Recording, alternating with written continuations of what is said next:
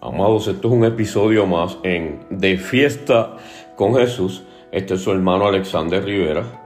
Y hoy estamos de fiesta porque el Señor vive y pronto viene por la iglesia.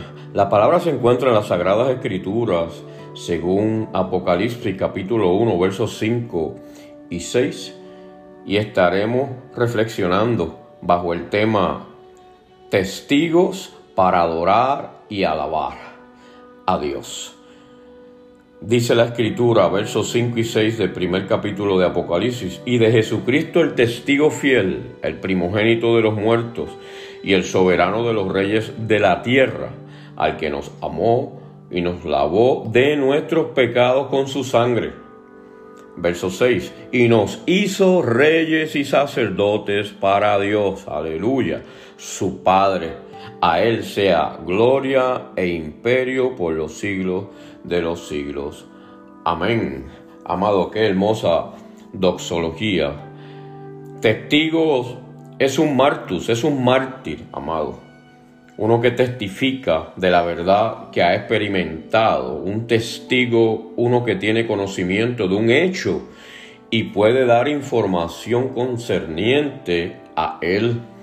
Este vocablo en sí mismo no implica muerte, pero muchos de los testigos del siglo I dieron sus vidas, con el resultado de que la palabra vino a significar mártir. ¿Ok? Uno que testifica de Cristo por medio de su muerte. Pero encontramos, además de testigo de ese mártir, encontramos la adoración y la alabanza. Y esa adoración y alabanza es al reino en las primeras líneas de Apocalipsis, Juan se presenta a sí mismo como un hermano y compañero en la lucha que todos enfrentamos.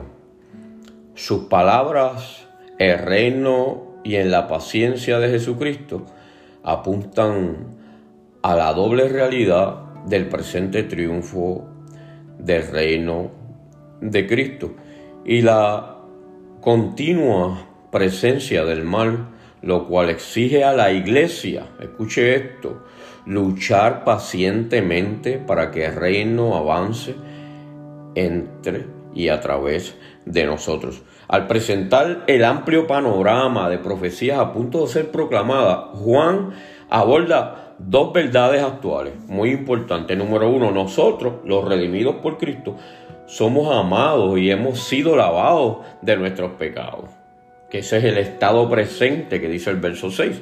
Nosotros, número 2, a través de su glorioso dominio hemos sido designados reyes y sacerdotes para Dios. O sea, un llamado también presente.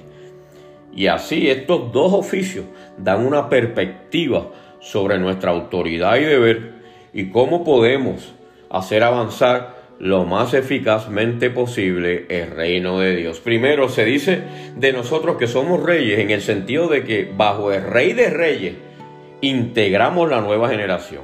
O sea, los renacidos en quien Dios ha delegado autoridad para extender y administrar los poderes de su reino. Desde luego, esto aplica e implica testimoniar fielmente del Evangelio en el poder del Espíritu y en servicio de amor a la humanidad en el amor de Dios. Que así nos ayude Dios. Padre, gracias por tu palabra.